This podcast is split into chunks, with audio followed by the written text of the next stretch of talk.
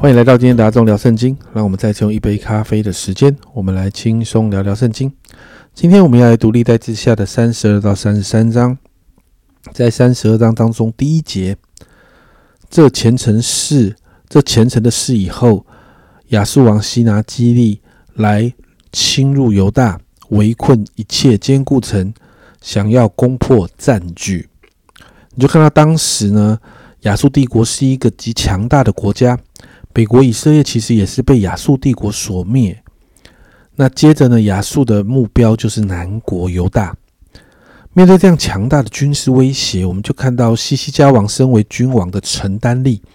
他除了做了所有该做的军事预备之外呢，他也用君王的身份来鼓励安慰百姓。在第七、第八节这个地方，你们当刚强壮胆，不要因亚述王和跟随他的大军。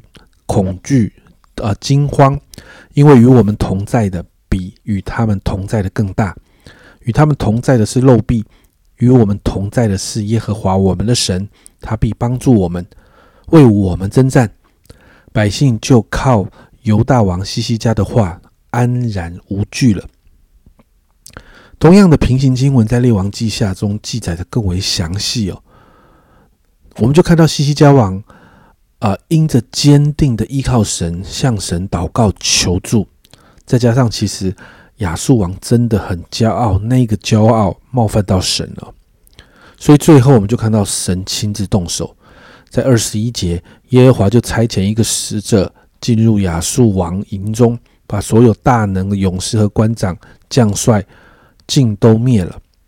亚述王满啊满满面含羞的回到本国。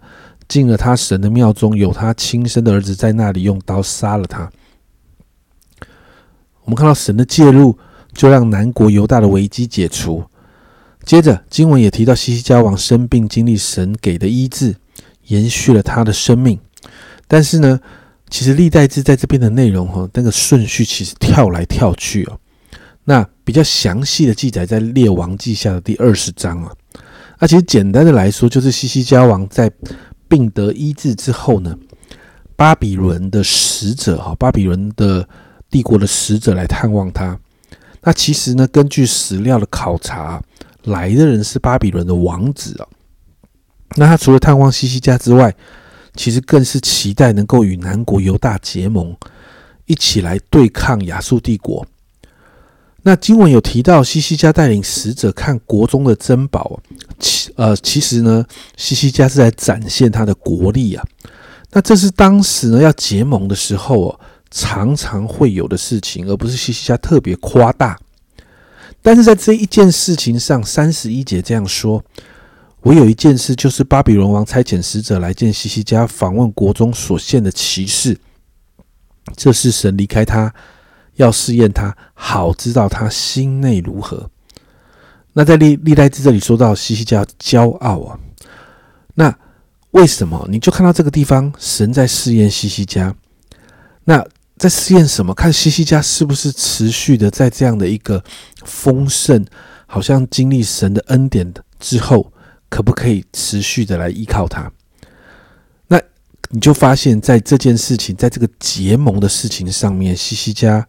因着骄傲，他没有寻求神，他没有将该得的荣耀归给神，甚至神当时神透过先知以赛亚提醒，还有转达神的审判的时候，列王记下二十章十九节，西西家对以赛亚说：“你所说耶和华的话甚好，若在我的年日中有太平和稳固的情况，岂不是好吗？”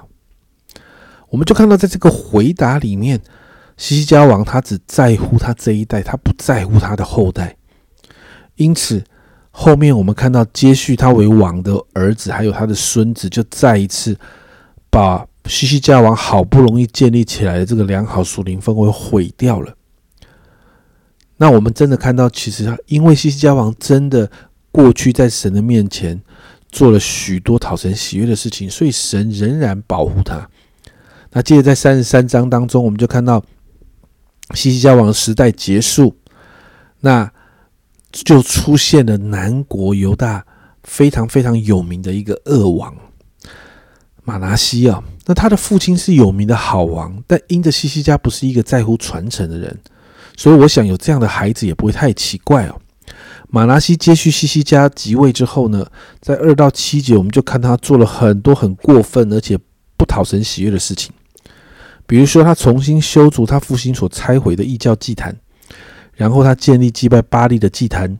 他敬拜天上的万象，甚至为着天上万象，在上帝的殿里面足坛。最夸张的是，他把他的儿子、儿女，哈，圣经上说他把他的儿女金火给烧了。然后他关照他用法术行邪术、教鬼行巫术啊，全部都来呀。所以经文提到他惹动神的怒气，甚至神让先知警戒他的时候，他也不听。所以在十一节。耶和华使亚述王的将帅来攻击他们，啊，用牢钩勾住马拿西，用铜链锁住他，带到巴比伦去。你就看到，在这个死到临头的时候，经文才提到他才极其谦卑的恳求神。在十三节，他祈祷耶和华，耶和华就允准他的祈啊，他的祈求，垂听他的祷告，使他归归回耶路撒冷，人做国位。马拿西这才知道，唯独耶和华是神。神在马拿西身上就做了一个管教的动作。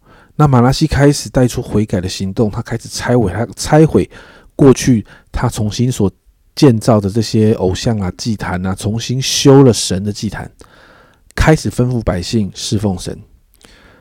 但是你知道吗？他过去的错误造成的影响真的太大了。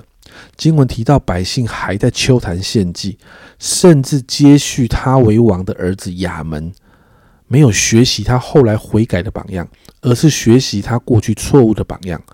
在二十二节，他行耶和华眼中看为恶的事，效仿他父亲马拉西所行的，祭祀侍奉他父马拉他马啊祭祭祀侍奉他父马拉西所雕刻的偶像，不在耶和华面前向他父马拉西自卑。这亚门所犯的罪越犯越大，最后。经文提到，这个亚门被尘土背叛，然后被谋杀。经文停在这里哦，家人们，圣经就是如此的真实。人总是不完美，西西家如同过去的大卫、所罗门、约沙法这些人为人称赞的好王一样，因着行神眼中看为正的事情，就带给百姓祝福。但我们看看到不看重信仰的传承，就是他生命的弱点。以至于他的儿子、孙子完全没有学到他对神一丝丝的敬虔，甚至毁掉了过去西西家王所建立的一切，让百姓再一次回到罪恶当中。家人们，很多时候，当我们衷心的花很多的时间在教会里面服侍神的时候，我们是不是也如同西西交往一样，忽略了我们的孩子？当我们传福音给许多人的时候，我们是不是忘了把这个福音的好消息传给我们的下一代呢？祷告让我们看成为一个看重下一代的人。我们不仅仅给予我们下一代良好的物质生活，我们更是要把这个可以祝福他们一生的福音，还有最爱他们的神传承给他们，好让我们生命中所经历那些从神来的美好。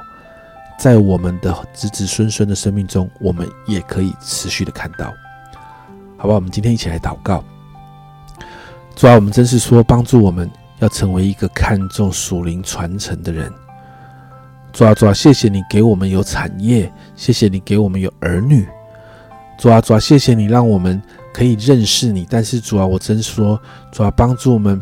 主啊，我们在服侍你；主啊，我们在在传福音；主啊，我们在热心的做这些事的时候，主啊，你也帮助我们，可以把你，主啊，把你在我们生命中的美好，主啊，把你怎么爱我们的这样的福音，主啊，也传承在我们的下一代，主啊，好让我们生命所经历的，主啊，这些属你的美好，所经历你是这样的信实，这样的慈爱。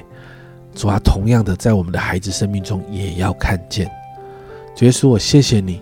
主啊，真是让我们的心常常在乎我们的下一代的信仰生活。主啊，好让我们可以不断的看见我们的子子孙孙，主啊，都可以归向你。